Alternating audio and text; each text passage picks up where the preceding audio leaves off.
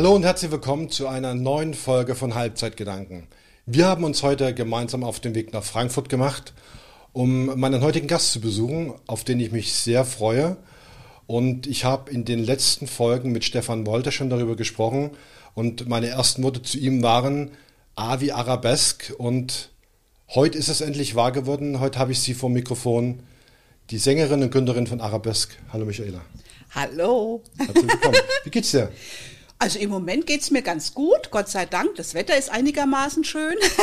ich habe nette Gäste hier und habe endlich mal irgendwas zu tun. Ja, Ja, das das, Das war ja- jetzt längere Zeit äh, sehr ruhig und das geht auch schon ein bisschen aufs Gemüt. Also von daher gesehen freue ich mich sehr, dass ihr da seid. Vielen Dank für die Einladung, Sehr dass wir gerne. hier bei dir zu Hause Sehr was gerne. machen dürfen für Ja. Halbzeitgedanken. Ja.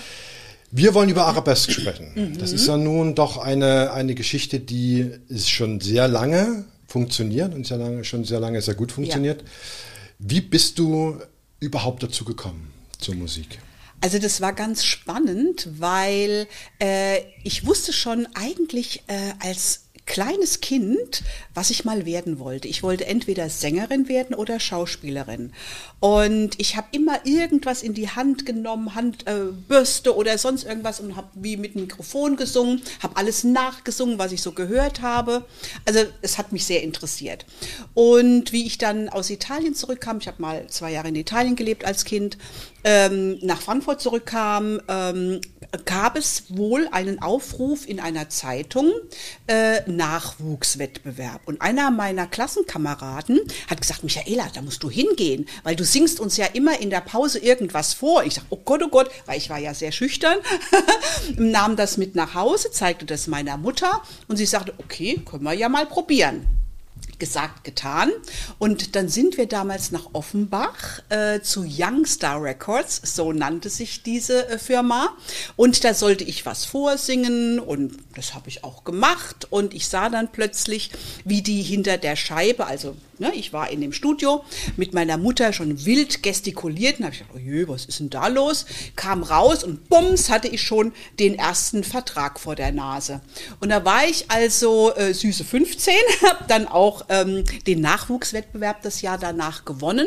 Und die ähm, boten mich dann bei einem anderen ähm, ja, Wettbewerb war es nicht. Es war eine Anfrage, die von Melodie der Welt, das ist ein Musikverlag hier in Frankfurt, in ganz Deutschland rausging. Die wollten gerne eine neue Gruppe gründen. Eigentlich suchten die drei Mädchen und einen farbigen. Und ich wurde also hingeschickt mit dem Mädchen, was das Jahr nach mir den Wettbewerb gewonnen hatte und stellten uns vor und da waren noch mehr als 5000 Leute und wir wurden also genommen und dann war noch eine äh, junge Frau aus Karlsruhe und dann sahen die uns drei und haben gesagt, okay, den Mann brauchen wir nicht mehr. Überflüssig quasi. Überflüssig, genau. Und der Jean Frankfurter, das war ja oder ist der Komponist von allen Arabesque-Songs, der hatte uns was vorgespielt und wir, wir tanzen so ein bisschen äh, so dazu. Und der Texter, John Möhring, der auch dabei saß, sah das und sagte, ach, ihr tanzt ja quasi wie eine Arabeske. Und so war Ah. der Name geboren. Da, daher der Name. ja. Du hast, ähm, ist es dir in die Wiege gelegt worden, das Talent zu singen? Oder hast du dir das erarbeiten müssen? Also ehrlich gesagt glaube ich, dass ich grundsätzlich so ein bisschen angehaucht war. Also ähm, ich habe das schon immer gerne gemacht. Äh, Ich habe mich auch sehr oft zurückgezogen in mein äh, Räumchen und habe auch kleine Theaterstückchen geschrieben, habe die dann auch selber mit mir aufgeführt. so gut anscheinend, wie wir damals in Genua lebten, kam dann irgendwann die Nachbarin und sagt, hat die Michaela schon einen Freund? Ich höre da immer Männerstimmen. also es ist wahrscheinlich eine Anlage, ja. Es ist eine Anlage. Mhm. Eine schöne Anlage. Danke. Du bist, du bist quasi in Deutschland geboren? Ja. Und bist auch hier aufgewachsen? Ja, ich bin die ersten sechs Jahre in Frankfurt aufgewachsen und dann hat meine Mutter wieder geheiratet und ähm, mein damaliger Stiefvater hat äh, Müllverbrennungsanlagen gebaut. Und da hatten wir, sind wir zwei Jahre mal an die Schweizer Grenze gezogen und danach eben nach Italien. Das war eine meiner schönsten Zeiten, muss ich sagen. Seitdem liebe ich das Land. Auch ähm, in der Schule war es toll. Und ja, und dann kamen wir zurück nach Deutschland. Und dann ging deine. Dann ging das so langsam, Das so los. langsam los. Ja, ja, ja, ja. Also ich, wie gesagt, mit 15 ne, kam das und mit äh, äh, Ende 16 hatte ich den ersten Plattenvertrag. Wie ist das, wenn man mit Ende 16 den ersten Plattenvertrag bekommt? Also es ist natürlich aufregend einerseits, aber wenn du jung bist, stürmt das alles so auf dich ein und du kannst es gar nicht richtig verarbeiten. Das kannst du erst viel später. Du machst es, ja. Es war ja dann auch alles Schlag auf Schlag. Dann sind wir ins Studio gegangen, dann haben wir aufgenommen, ähm, dann sind wir auf Tour gegangen. Also es war ja wirklich Schlag auf Schlag ständig irgendwas.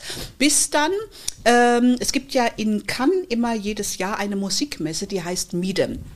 Und da kommen dann die ganzen äh, Plattenfirmen und Produzenten aus der ganzen Welt und stellen ihre neuen Produkte vor. Wie auch eben unserer.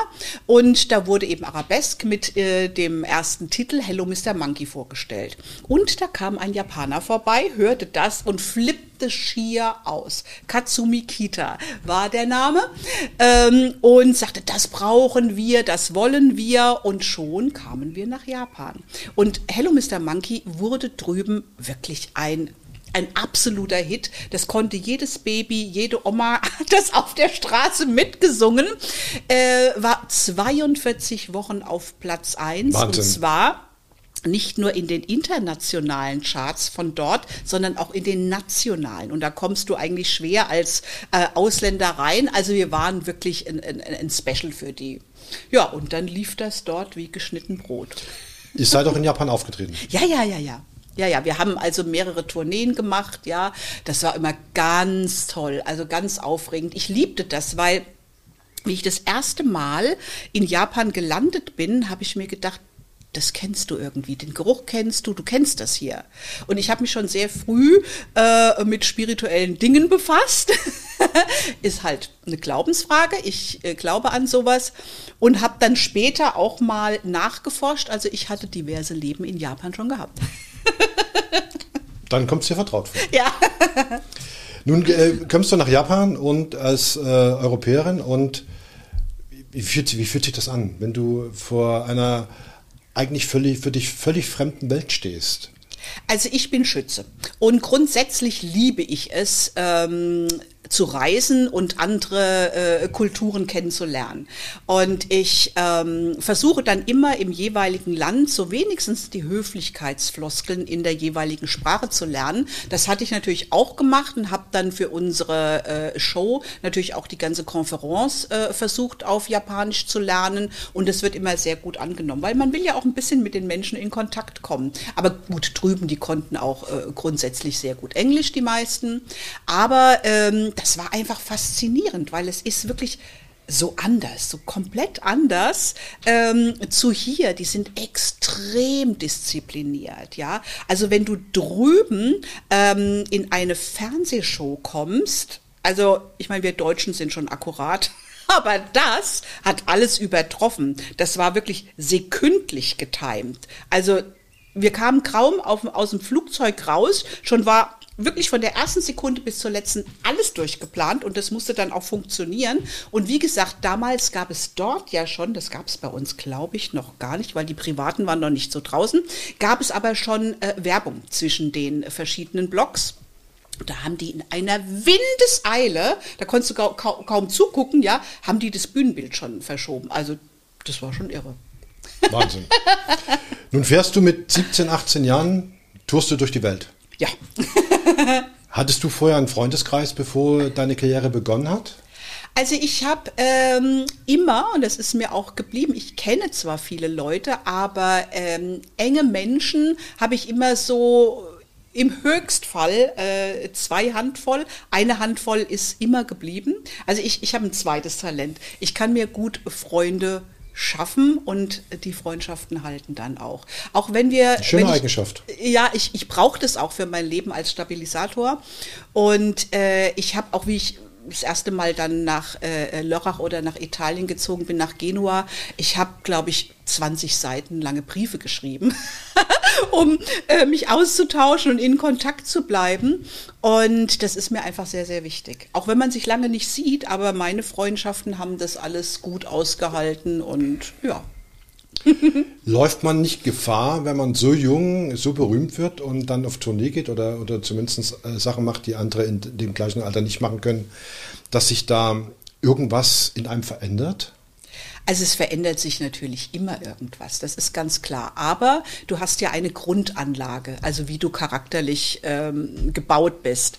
Und äh, ich, ich bin eigentlich ein Mensch, der ähm, wie soll ich sagen, immer sehr strukturiert gelagert war. Ich kann zwar auch ausflippen und alles toll finden, aber ich habe so immer eine, eine, ein, ein, eine Restriktive in mir, glaube ich, die sagt, Moment mal, jetzt bleiben wir mal auf dem Boden, jetzt gucken wir mal, wie es hier weitergeht. Ja, äh, Das hat mir geholfen. Aber es hat mir auch geholfen, dass wir so unterschiedliche Bekanntheitsgrade hatten. Also in Japan äh, wurden wirklich, es war tatsächlich so, die Hotelflure für uns gesperrt und überall war Security, ja, und wir wurden überall hin begleitet und dann kommst du zurück nach Deutschland und trittst irgendwo in Schneckenschiss auf. Ja, in, ich meine, wir hatten ja damals noch die ganzen Diskothekentouren mhm. gemacht, die natürlich auch großartig waren. Aber da war es in irgendeinem netten Dörfchen, ne, mit was weiß ich, 100 People, die da in, der Disco waren. Und es war, das hatte ich immer sehr gut wieder geerdet. Also mich, mich hat sehr gut geerdet.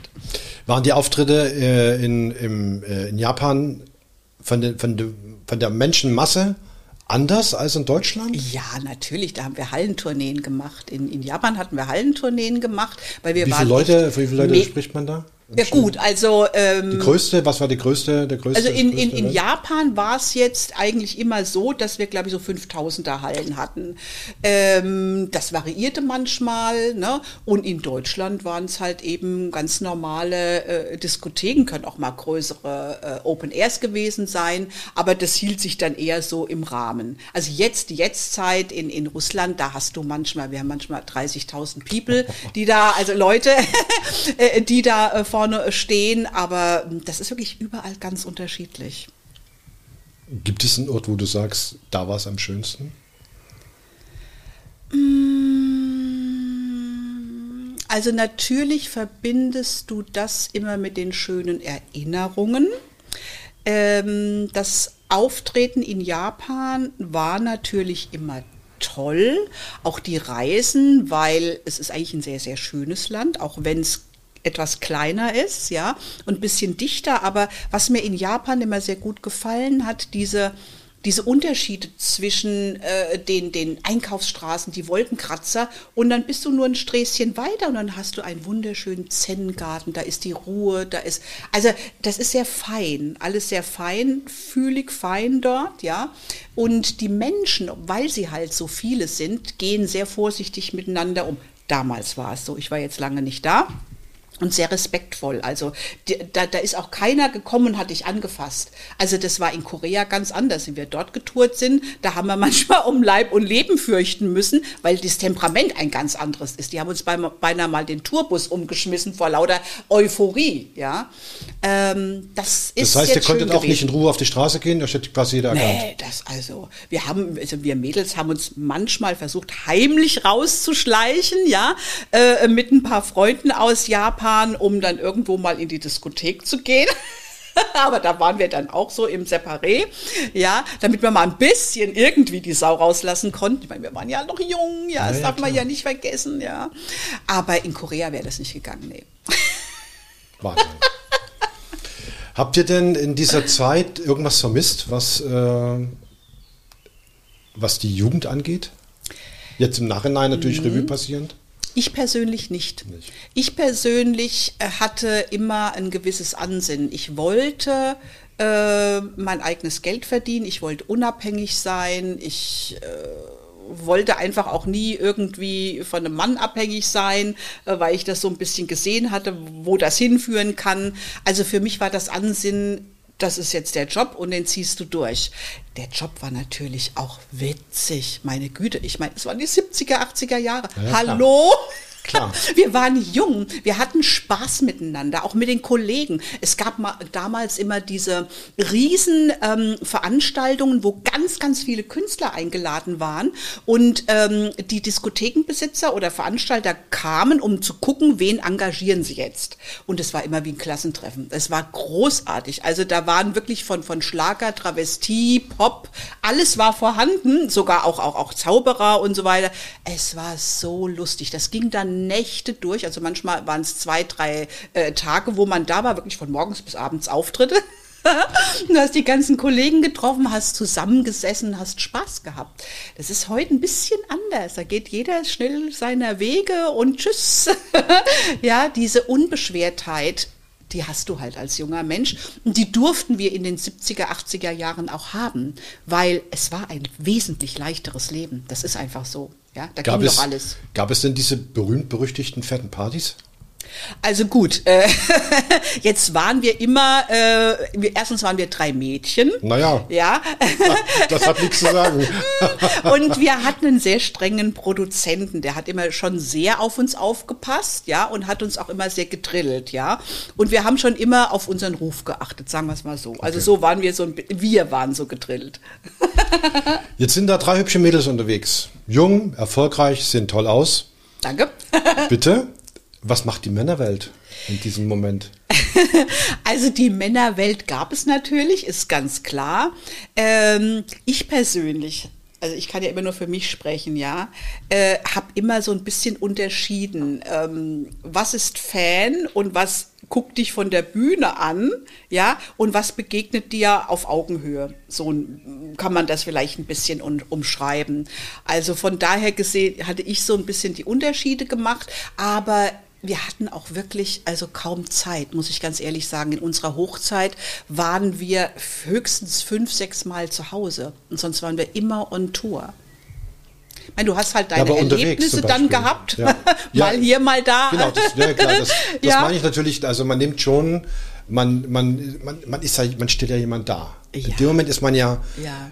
eine junge, gut aussehende Frau, die, die in dem Moment so viel erreicht hat. Man ist natürlich extrem begehrt in dem Moment. Ja, und deswegen, also ich persönlich habe dann eher meine diversen Erfahrungen mit Kollegen gehabt. Okay, man lässt sich also quasi nicht auf die Schiene mit, mit Nee, es geht, es geht nicht darum, sondern du weißt ja nicht, ob du dann gemeint bist oder ob du nur, ob die nur den, den sogenannten Star in dir sehen. Da hatte ich keine Lust drauf. Okay, das ist ein Argument. Michaela, ihr habt ja unfassbaren Erfolg gehabt. Das heißt, ihr habt 30 Millionen verkaufte Tonträger gehabt. Ihr habt in einer Zeit äh, Musik produziert, in der ABBA Hochkonjunktur, äh, in dem ABBA Hochkonjunktur hatte. Äh, Paul McCartney war angesagt. Was hat es mit ABBA auf sich? Also das war eine so tolle Geschichte. Wir sind ähm, irgendwann, ich weiß gar nicht mehr, 80 oder 82 war es, ähm, sind wir wieder zur Tournee rübergefahren nach äh, Japan und da wurden wir dann in die Plattenfirma eingeladen und dann hat man uns Darf, magst ich du gerade mal mal hochheben? Ja. Wie sieht das Ganze aus? Äh, etwas in die Hand gedrückt. Das ist ein äh, Special, ein Compilation ABBA versus Arabesque. Da sind fünf LPs ABBA und fünf LPs Arabesque drin, weil wir damals tatsächlich den gleichen Stellenwert da drüben hatten. Ja, da, also das ist ganz toll gemacht. Da ist ein Inlay, wo die ganzen man Texte. aufmachen, Ja, ja? mach's gerne auf. Warte, ich mach das mal so, dass nicht Genau. So, genau. Und Da haben wir zum Beispiel, da sind noch ein paar Fotos drin und, und die ganzen Texte jeweils und so weiter. Und dann eben halt die ganzen LPs mit unseren ganzen Hits. Und da war ich selbst, ich war da sehr platt, weil, äh, aber habe ich schon immer geliebt, liebe ich immer noch, ist unübertroffen. Und das muss ich ganz ehrlich sagen, ich sage sonst nicht, dass ich stolz bin, aber da bin ich wirklich stolz das war- drauf. das- das In ein- einem Atemzug, ja, hier ABBA versus Arabesque, das ist schon, ja, Das war- das- muss man erstmal erreichen. Das muss man erstmal. Das war quasi das Highlight. Muss einem erstmal einer nachmachen. Wisst ihr voneinander? Also ich weiß, dass die wissen. Ja, es gibt ja, glaube ich, auch dieses ABBA-Museum, wo ich leider noch nie war. Ich glaube, da steht das auch irgendwo. Aber leider, leider, den Kontakt hatten wir da nicht. Also wir sind uns leider nicht begegnet. Okay. Was nicht ist, kann noch werden. Also sollte ABBA das sehen, jederzeit. Yeah. Äh, könnt ihr, ne? Diese, diese Kollektion mhm. äh, in Verbindung mit dem, was man hier sieht, viele Schallplatten an der Wand, goldene mhm. Schallplatten an der Wand. Wie wichtig ist dir das? Was für einen Stellenwert hat das in deinem Leben? Ich habe das lange, lange, lange nicht aufgehangen bei mir, weil ich immer gedacht habe, naja, was ist das schon? Das, ja, mein Gott, was hast du denn schon geleistet? Ich hatte so ein bisschen so ein, so ein Selbstwertproblem, das musste ich erst mal etwas äh, bearbeiten, bis ich gesagt habe, doch, das hast du dir ja geschaffen. Ja, also ich meine, letztendlich ist es sowas wie, wenn du äh, von der Firma äh, geehrt wirst oder irgendwas bekommst, ist es, ist es ja das Gleiche. Und dann habe ich gesagt, okay, dann kann ich es eigentlich auch aufhängen, weil das ist ja wie so eine Art Lebenswerk, wenn du so willst. Und dann habe ich das auch gemacht. Mhm. lebt man einen, in dieser aktiven Zeit, lebt man einen Star-Status? Also ehrlich gesagt, also wie gesagt, ich war halt nicht so angelegt, ähm, da ich persönlich ja immer sehr gerne mit anderen Menschen in Kontakt komme, um einfach zu lernen oder weil ich wiss, wissbegierig bin oder eben auch die anderen Kulturen äh, kennenlernen will, habe ich persönlich, und so, das kann ich eigentlich auch für die anderen Mädels damals mitsprechen, ähm, wir fühlten uns überall wohl. Ob wir vor der, vor der äh, dänischen Königin aufgetreten sind, das hatten wir tatsächlich auch, oder ob wir äh, mit irgendeinem Bauernpaar zusammensaßen, die uns auch toll fanden. Es kommt immer darauf an, wie, wie dir der Mensch begegnet. Und da, also waren wir eigentlich immer sehr relaxed. Ja, aber du bewegst dich ja in einer Welt, die exklusiv ist. Ja, aber in dieser Welt bewegt ja, dann, ja. bewegen sich ja nur verhältnismäßig wenige Menschen. Ja. Viele träumen davon, sich in dieser ja. Welt zu bewegen. Ja, ich weiß, ich kenne die Fälle, die da völlig abdrehen, sagen, ach, ich bin's aber, ja. ich bin's. Ja. Ähm, du, jeder, wie er, wie er es braucht. Okay. Also das brauchte ich nie. Ich brauche immer das Echte. 30 Millionen verkaufte Tonträger. So, eigentlich weltbekannt. Jetzt eine Frage, die mich lange beschäftigt hat. Warum hat man in Deutschland so wenig von euch gehört? Also, ähm, das habe ich mich auch oft gefragt. Also man hat damals schon gehört, wir waren auch überall präsent, ob das jetzt bei Ilja Richter in der Disco war oder im Musikladen oder anderen äh, TV-Shows. Äh, zu der Zeit oder auch zu unserem großen Hit Marigo Bay in Deutschland, da waren wir ja wenigstens mal auf Platz 8, ja, hat das schon gereicht. Nur die Problematik war damals schon etwas, was, ähm, dass der Deutsche das eigene Produkt nicht so wertschätzte und auch nicht so propagierte. Also alles, was aus dem Ausland kam, das wurde erstmal gehypt. Ob das bei den Radiostationen war oder sonst wo, wo du aufgetreten bist, also jetzt in, in den Medien meine ich, ja. Das Publikum, das hat uns immer geschätzt. Also ich, ich kriege heute immer noch Fanpost, ja, ähm, aus überall her, aber auch aus Deutschland, die, die wussten das, die kennen das. Es gibt hier einen Haussender, der Hessische Rundfunk HR4, wir, die spielen uns jeden Tag.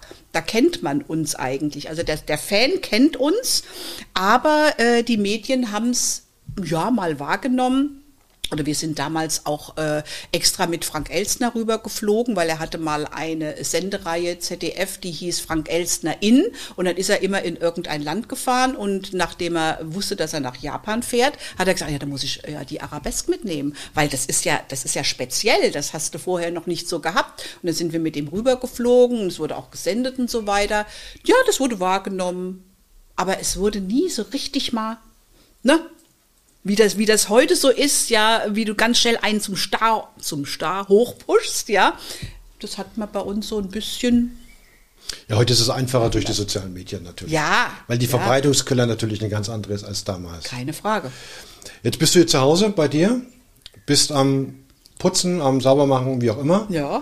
Jetzt hörst du im Radio Musik von Arabesque. Ja. Singst du mit? Nee. Warum nicht? yes, Maria. Nee, also äh, ich freue mich dann, ja, okay, auch super schön, wird gespielt, aber da muss ich nicht mitsingen. Das mache ich bei den Auftritten, das reicht. Kennst du alle Texte noch aus dem Kopf? Also alle, alle, alle nicht, ja, weil wir haben ja auch nicht alle, alle, alle äh, performt auf der Bühne. Aber es gab eine Zeit, da konntest du äh, uns nachts wecken und sagen, mach die Armbewegungen zu dieser Zeile und dann konnten wir das. Also heute Hm, Dauert's ein bisschen? Habt, habe ich gelesen, ich weiß nicht, ob es stimmt, ich kann mich ja nur äh, auf das Gelesene beziehen. Zu fast jedem Titel eine andere Choreografie. Ja, ja, ja, natürlich. Habt ihr, dich, habt ihr euch die selbst beigebracht? Ja, Habt ihr? ja, ja, ja, ja. Also äh, bei uns war es so, ähm, dass ähm, die eine, die ähm, war mal Kunstturnerin gewesen, die Jasmin, und die hat dann ähm, auch äh, durch den Jazztanz und so weiter, hat sie diese Elemente mitgebracht. Da haben wir das. Wir hatten auch mal einen Choreografen zwischendurch, das ist ja ganz klar. Aber so hat das zu jedem Titel wurde da was einstudiert. Und ich war immer für die Kostüme zuständig, habe mir überlegt, was könnte schön aussehen und so. Und dann haben wir das dem Schneider oder Designer gesagt und der hat das dann entsprechend gemacht. Arabesque hat sich ja gewandelt im Laufe der Jahre. Mhm. Die einzige feste Größe bist du. Ja, also ich bin tatsächlich das Das Ursprungsmitglied, Ursprungsmitglied ja. und äh, Ja. quasi bis heute, Bis äh, heute geblieben. Bis heute geblieben Ja. ist. Hast du noch Kontakt zu allen anderen, die da mal mit Nee, äh, nee, sporadisch, sporadisch. Also dadurch, dass es ja jetzt auch äh, Facebook oder Instagram oder sowas gibt, hat man mal ab und zu mit ein paar Leuten äh, ein bisschen Kontakt. Aber so äh, ein bisschen privater, enger habe ich es mit der Sandra, weil wir uns ja auch äh, in, in, in, ähm, auf, auf einem Auftritt in der Sowjetunion getroffen haben, seitdem wieder guten Kontakt haben. Aber ansonsten nicht, nein. Weil jeder hat ja sein eigenes Leben weitergeführt. Ich meine, wir waren ja in dem Sinne auch nur sieben Jahre zusammen und dann auch Ja, noch nicht in Jahre, der lange gleichen Zeit. Formation, sondern die Endformation, die war ja dann auch erst 79 bis äh, Ende 84. gell? Nun stehst du hinterm Vorhang. Da draußen sehen, wie es in, in äh, Moskau, ich muss mal ganz kurz meine Brille aufsetzen, Ja, sonst kann ich sehr. das nicht lesen. äh, das Ganze nennt sich in Moskau in, In der Olympiski, Halle. Olympiski-Halle, die es leider nicht mehr gibt, ja. Da waren 30.000 Ja, ja. Zuschauer. Aber dazu muss man dann auch sagen, das sind dann, ähm, das ist von, von einem Radiosender, das nennt sich Legendi Retro FM, also Legenden der, der Retro-Musik. Und die veranstalteten jedes Jahr ein großes Festival, äh, wo sie verschiedene äh, äh, Stars und Leute aus der Zeit eingeladen haben. Und das ist dann schon also für alle, nicht nur für uns alleine. Aber wir Aber haben trotzdem tatsächlich 30.000 Leute. Ja, wir haben tatsächlich auch Open Airs oder so, wo wirklich also über 10.000, 15.000 Leute da sind, ja. Jetzt stehst du da an der Bühne und jetzt sagt der Moderator, hier ist Arabesque. Was passiert in dem Moment mit dir? Also Ich würde mir da sowas von in die. Ich will's mal nicht laut sagen, aber die nächste Toilette muss immer in der Nähe sein. Also ich, ich konnte es nicht ablegen bis zum heutigen Tage. Ich bin mega aufgeregt, mega. Also egal wie, wie vorbereitet du bist. Für mich ist es immer wichtig, wie ist denn die Stimmung? Wie sind die Leute drauf? Was muss ich machen, damit ich sie kriege? Ja, und äh, also wie gesagt, es, es kommt der Jingle von uns, wir gehen raus. Und dann spüre ich schon ein bisschen und wenn ich so die ersten paar Takte gesungen habe, bis knapp zur Hälfte des Liedes, dann geht's. Dann kann ich langsam ein bisschen anfangen zu relaxen. Aber das braucht's bei mir. Ich, es, es ist halt so, ja. Machst du irgendwas, bevor du auf die Bühne gehst? Also ich versuche mich schon ein bisschen runterzuholen und ich brauche tatsächlich auch ein bisschen Ruhe. Also wenn da irgendwie noch rumgedöns oder hier noch Foto, dann das habe ich da nicht so gerne. Ich kon konzentriere mich ganz gerne und äh, brauche ein bisschen Ruhe. Danach ist es mir dann egal. Ich kann auch vorher nichts essen, das geht nicht. Gibt es einen richtig peinlichen Moment, den du bei einem Auftritt gehabt hast? Wo du sagst, um Gottes Willen, Ja. das ist komplett in die Hose gegangen. Also das war allerdings Gott sei Dank war das noch zur Generalprobe bei Musikladen. Mike Leckebusch war ja damals der Regisseur, ähm, der auch immer sagte, so oder so nicht. Und wir hatten zu dem Auftritt, das war Marigo Bay, also das sollte ja dann auch unser großer Hit in Deutschland werden, hatten wir uns wir fanden es ganz toll. Goldene Paillettenkostüme, also lange Kleider schneidern lassen und so Riesenornament, die wir uns ins Haar äh, stecken wollten, kamen dann zur äh, Probe und dann hörten wir nur die Stimme aus, aus dem Off. Mädels, ihr seht aus wie die Three Degrees. Das geht ja gar nicht. furchtbar. Das heißt, wir mussten dann in Bremen, wurde das ja aufgenommen, sind wir in die Innenstadt gerast, ja, mit unserem damaligen Produzenten und jemanden von der Plattenfirma. Haben die Boutiquen durchstöbert, ja, äh, haben dann was gefunden, ähm, mussten in die Maske. Ich war den Tränen nahe. Ich habe gedacht, das kann nicht wahr sein. Diese schönen Kostüme. Also ich weiß noch, da war auch Cliff Richard dabei, der wurde neben mir fertig gemacht. Und ich heute da vor mich hin. Der guckte nur. Musste mich beruhigen. Dann war schon die Generalprobe und damals hat man auch noch, was ich ja echt schrecklich finde, diese, diese, diese Blasen, diese, diese Bubbles, ne, die, und das war ja noch seifig, ne? So. wir, wir rasten also zur Bühne. Sechsauer sagte uns schon an und es kam natürlich, wie es kommen musste. Michaela, tschum, schön auf den Hintern geflogen, also rutschte quasi ins Bühnenbild rein. Aber es war Gott sei Dank nur die Generalprobe, zwar mit Publikum. Äh, die haben sich alle köstlich amüsiert. Der Hintern tat mir danach weh, aber es war auf jeden Fall ein denkwürdiger Auftritt. Was wäre aus dir geworden, wenn du nicht den, äh, den Weg der Musik eingeschlagen hättest?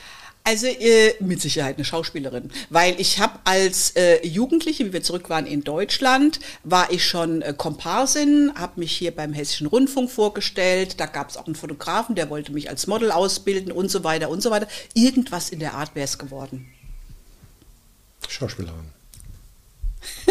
ich habe ja auch mal eine kleine Rolle so verschiedentlich gehabt. Das hat mir auch Spaß gemacht. Also das hätte ich bestimmt auch gekonnt. Ihr seid viel in Russland unterwegs. Ja.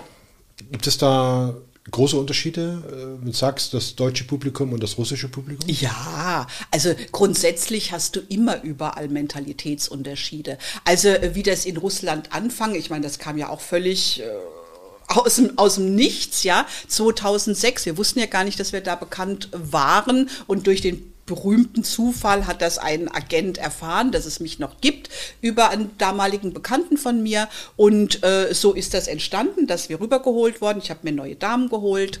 Und ähm, da ist es so, also das russische Publikum ist, ist auch sehr temperamentvoll. Ähm, die haben aber auch so einen Hauch, so eine, so eine kindliche Art manchmal. Ja, das finde ich ganz, ganz niedlich, ganz zauberhaft und sind dann so außer Rand und Band und haben richtig Spaß. Jetzt muss man auch dazu sagen, das 80er-Publikum, also beziehungsweise die Musik, ja, äh, wir sind halt ein spezielles Völkchen das hat eine komplett andere Energie wie vielleicht New Wave oder, oder Techno oder sonst was. Also das, was die 70er und 80er ausgemacht hat, war das Miteinander.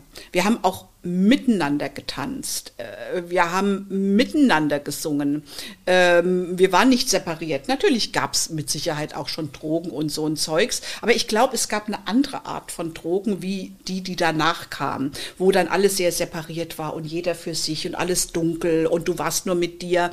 Das ist einfach ein, ein, ein Riesenunterschied und das merkst du am Publikum. Und ich sage ganz ehrlich, die Älteren sind manchmal viel besser drauf wie die Jüngeren, weil die gehen noch richtig ab. War das denn so, wie man es in den 80ern, wie man es heute hört, dass in den 80er Jahren eben halt diese Drogen, Alkohol und Party-Exzesse und was war das wirklich so damals?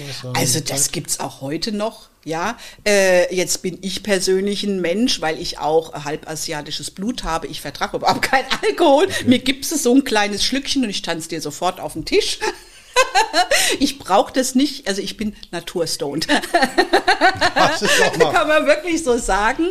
Also von daher gesehen mag ich es auch nicht, wenn ich irgendwo benebelt bin. Ich möchte alles mitkriegen und, und, und, und dann für mich eben behalten und verarbeiten. Ähm, aber das gibt's und gab's. Ich habe mich mit vielen Leuten unterhalten, auch vielen jüngeren Leuten unterhalten. Und alle fahren immer noch auf die Musik, der, oder viele fahren immer auf die Musik der 80er Jahre ab. Woher kommt das? Was, also wie gesagt, wie erklärt man sich das? Also ich persönlich glaube ganz einfach. Gut, es, es, es, wir, wir transportieren mit dieser Art von Musik einfach eine unbeschwerte Energie. Es ist Melodie drin, ja. Ähm, du kannst die Songs, die sind schon unterschiedlich, wie wenn du heute irgendwie ein Rap oder äh, Haus oder so, da geht das alles so ineinander über. Aber das ist sehr, äh, also man, man, man erkennt es wieder oder man, man hört, das ist jetzt der Song, das ist der Song, das ist der Song. Und es verkörperte einfach eine Unbeschwertheit, eine Leichtigkeit und eine positive Energie. Also es, es ist ein Spaß, es ist eine Spaßmusik, würde ich sagen. Also jetzt nicht Rambazamba, sondern es, es, es, macht, es macht Freude. Und das höre ich immer wieder, dass die Leute das so empfinden und ich empfinde es ja selber so. Ja. Heute nicht mehr, ist das heute nicht mehr so? Es, bei der modernen Musik ist es wieder anders. Natürlich musst du auch sehen, äh, welche Altersgruppe was jetzt hört. Für die, für die, die jetzt jung sind ähm, oder, oder mittel, die haben ihre, ihre Zeit, ja, die verkörpern oder, oder erinnern sich an ihre Emotionen, die sie dann hatten. Die sind anders. Diese Emotionen sind eine andere Emotion, wie die, die wir damals gehabt mhm. haben und auch weiter transportieren. Arabesque gab es bis 85?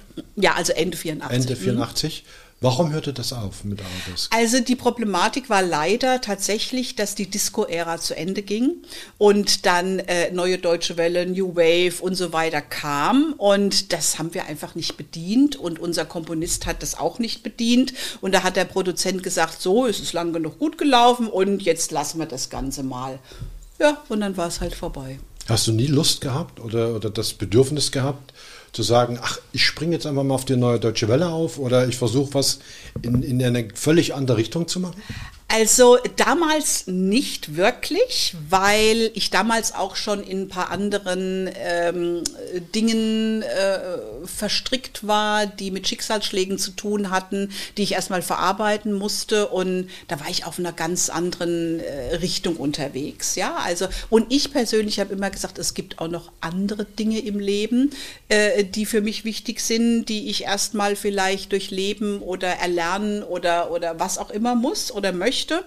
Und äh, eben auch die Spiritualität, die hat immer eine große Rolle für mich gespielt. Da habe ich mich sehr auch ausbilden lassen. Ich habe äh, Klangmassage mit, mit ähm, diesen, diesen tibetischen äh, Schalen gelernt. Ich habe mich als Reiki-Meisterin ausbilden lassen. Ich mache Numerologie, Tarot und so weiter.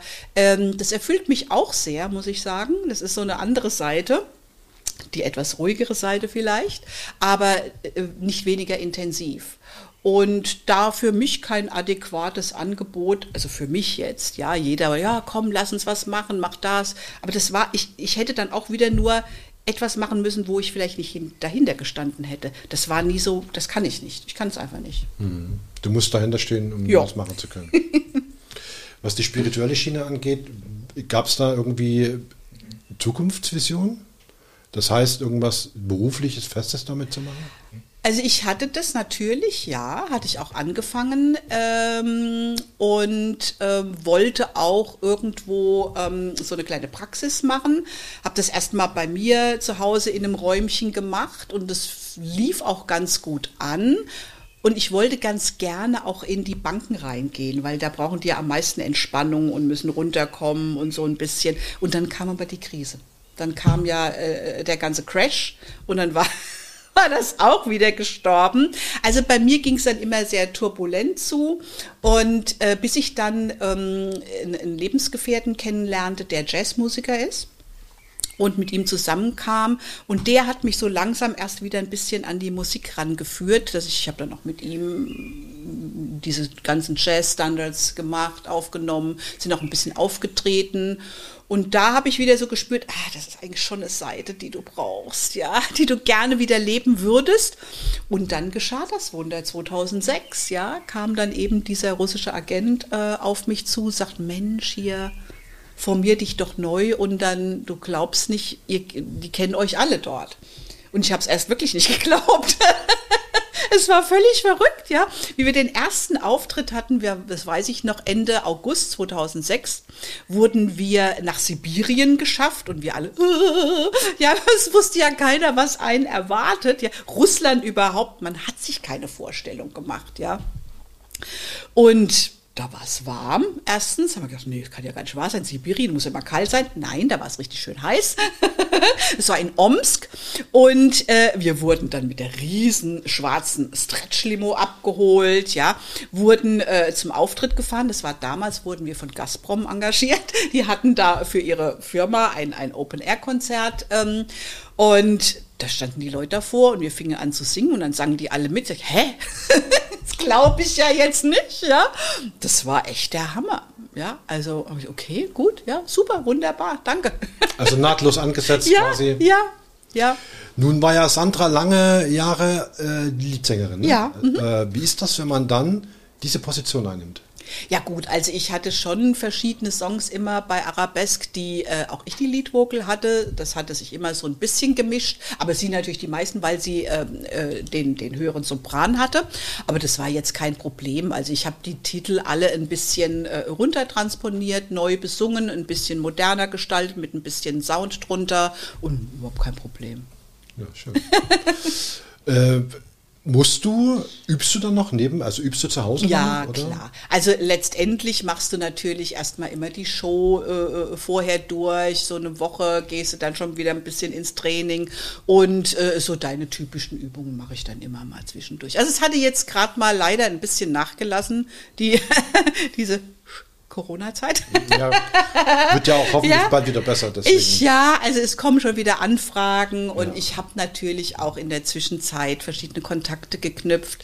Ähm, habe jetzt eine tolle Zusammenarbeit mit einem sehr renommierten äh, russischen DJ und da kommt jetzt am 2. Juli ähm, ein Titel von Arabesque im neuen Sound raus und da freue ich mich schon drauf.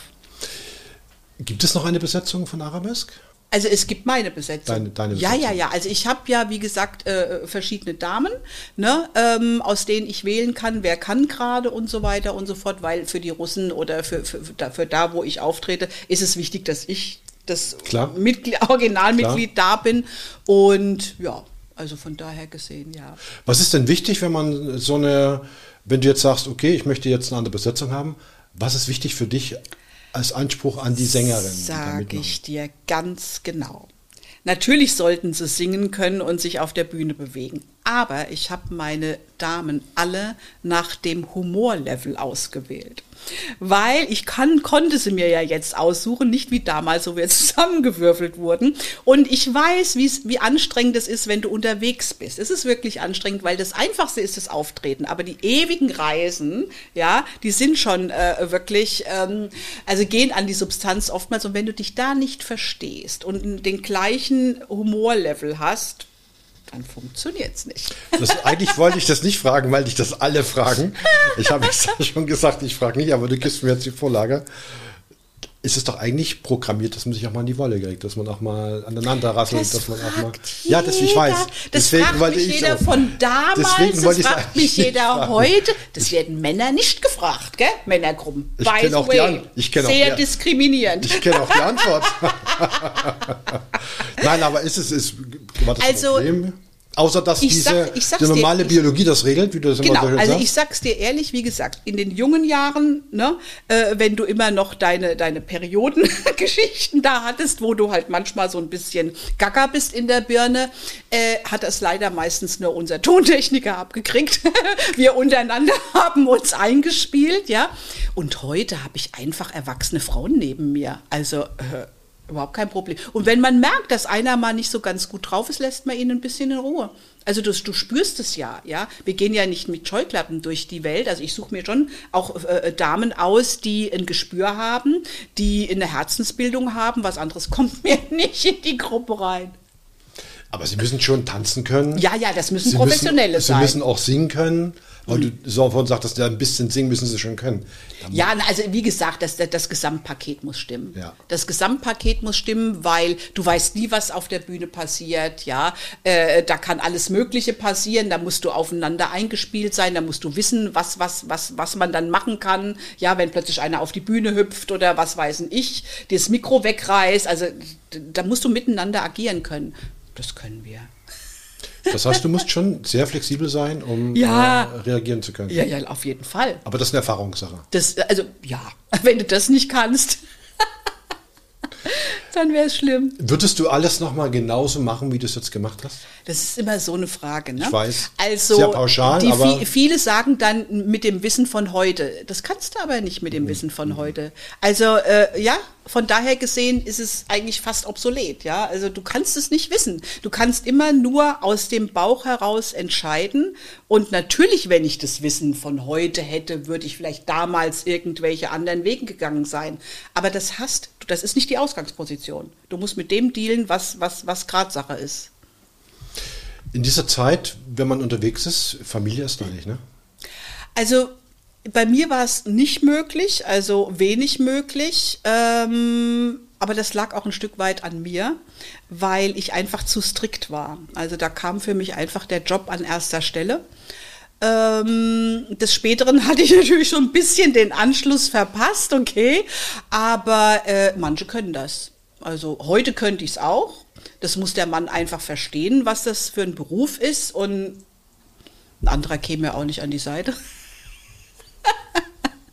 Also es muss, es muss passen. Das Vertrauen muss natürlich auch gegeben sein, ist ja klar.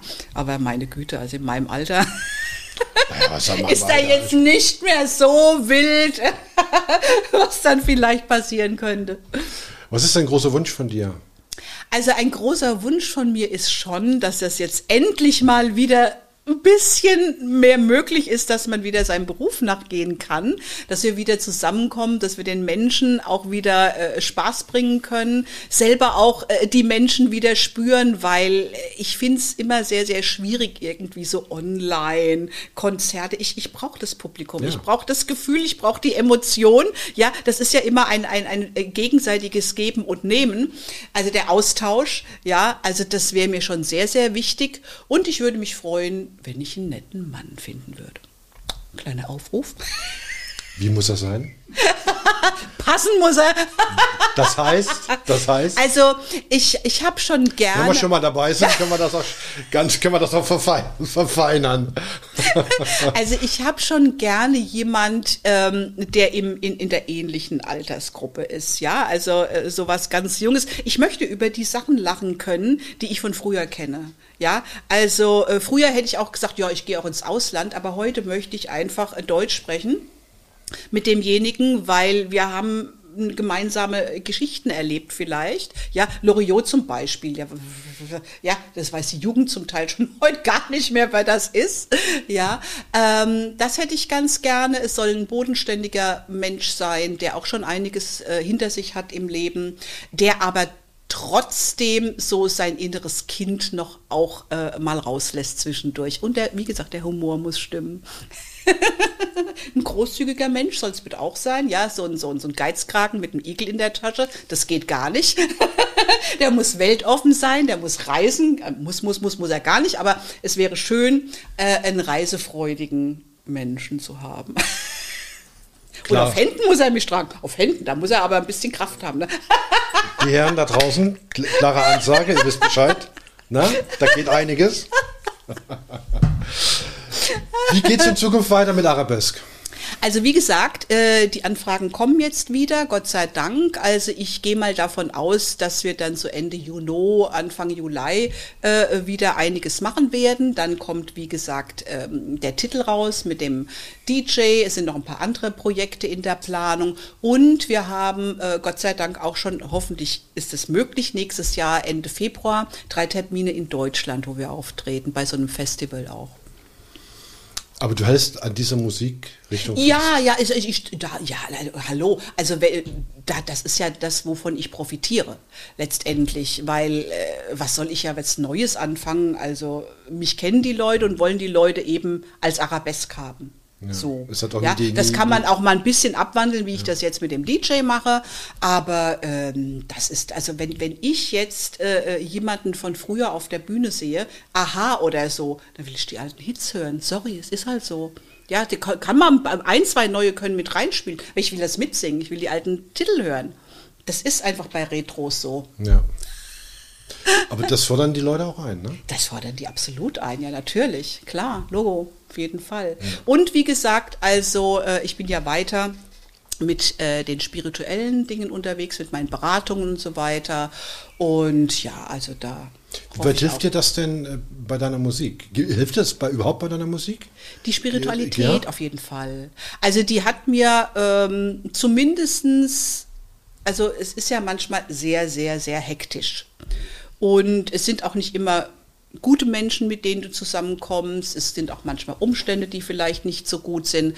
Und da gibt es so verschiedene Möglichkeiten, Übungen, wie du runterkommst, wie du den Menschen in dem Moment, auch wenn du ihn, wenn er dir ein bisschen zuwider ist, wie du dem begegnest damit das nicht sich hochschaukelt. Also das sind so äh, Dinge, die ich gelernt habe und die kommen mir schon sehr zugute. Oder ich kann auch meine Mädels dann äh, ein bisschen runterholen und so weiter. Wenn sie dann alle, oh, was ist denn jetzt? Um Gottes Willen, dann müssen wir dies und jenes, da, da. Um. jetzt holen wir alle tief Luft, eins nach dem anderen. Und das Allerwichtigste, was ich aber gelernt habe, also das kann ich wirklich nur jedem ans Herz lehnen. Ob das mit spirituellen Übungen ist, ob das mit psychologischen Übungen ist oder was auch immer. Aber letztendlich ein bisschen Selbsterfahrung und ähm, Vertrauen.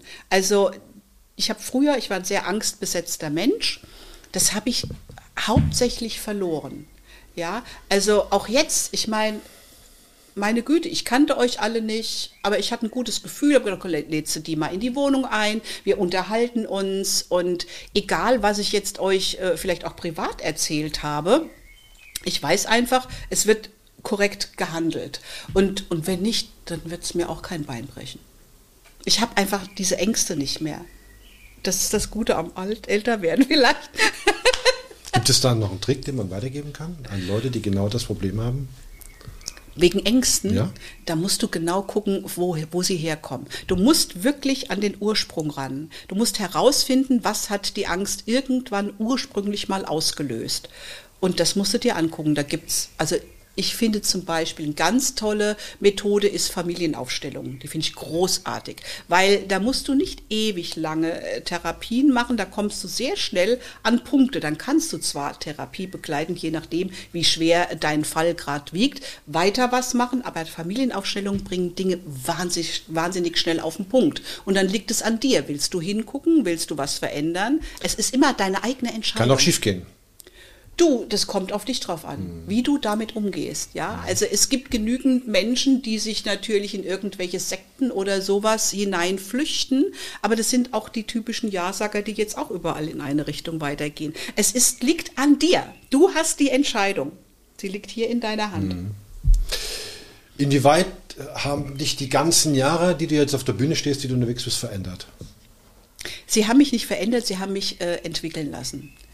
Äh, und es war jetzt nicht nur die Bühne, sondern grundsätzlich mein Leben. Also ähm, mich hat schon sehr geprägt, dass ich viel reisen durfte, dass ich viel äh, im Ausland war, dass ich viel erleben durfte. Das hat in einer dunklen Zeit meines Lebens mich lange wirklich äh, so innerlich über Wasser gehalten, weil ich kann ja ganz viel zehren ich habe ja ganz viel, was, was in mir ist, was ich erlebt habe.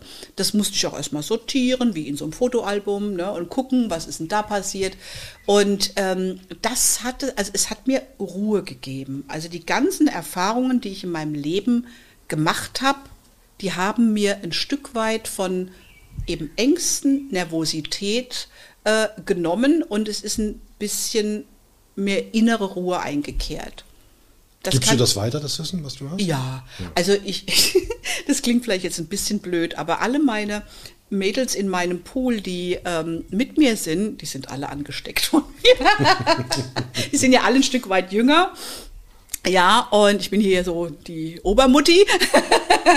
und ich kann aber nicht anders. Wenn ich merke, dass jemand irgendwie gerade eine Blockade hat oder eine Problematik, ich liebe es, in die Tiefe zu gehen. Ich liebe es, äh, hinter einen, einen Menschen, hinter einen Vorhang zu blicken, um zu gucken, was, was ist es. Also ich, ich weiß ja, ich habe ja selber die Erfahrung gemacht, wie gut es tut, wenn, wenn du es auflöst. Es geht ja um Befreiung. Es geht ja darum zu gucken, wer ist denn der Frank in Wirklichkeit? Wer bin ich? Wer, wer ich bin, wer, wer die Michaela ist, das hat Jahre gedauert, bis ich werden konnte, wer ich bin, die Seele. Äh, du, du, du nimmst ja ganz viel auf in, in, in deiner Jugend schon, schon bevor du kommst auf die Welt, ja, übernimmst du ja Dinge von deinen Ahnen, die du gar nicht bist und wunderst dich immer, wieso habe ich denn jetzt so reagiert? Verstehe ich gar nicht, dabei bist du das gar nicht. Das musst du erstmal verstehen und dann auseinanderklamüsern. Also das war mein Weg zumindest. Aber du bist ja auf der Bühne jemand anderes als privat. Nein! ich funktioniere zwar auf der Bühne, also selbst wenn es mir schle schlecht geht oder äh, ich gerade wieder einen Migräneanfall habe oder sonst äh, irgendeine kleine Malaise, dann habe ich zu funktionieren, weil es ist ein Job. Ja, also ähm, das ist kein, also ein Job wie jeder andere auch, wo, wo du eben funktionieren musst. Und der Mensch hat eine Karte für mich bezahlt und der will ein, ein, ein, ein, ein Ergebnis haben, der will was dafür haben. Und das muss ich dann verdammt nochmal auch mal liefern. Das gehört sich so. Ja, also wenn ich dann nach Hause komme, kann ich dann alle Viere von mir strecken und wissen schon meine Freunde, die nächsten zwei Tage nicht anrufen. da, muss ich, da muss ich erstmal wieder ein bisschen regenerieren. Also jetzt, früher war das nicht so, ist ja klar. Aber das ist, das, also da bin ich auch ich.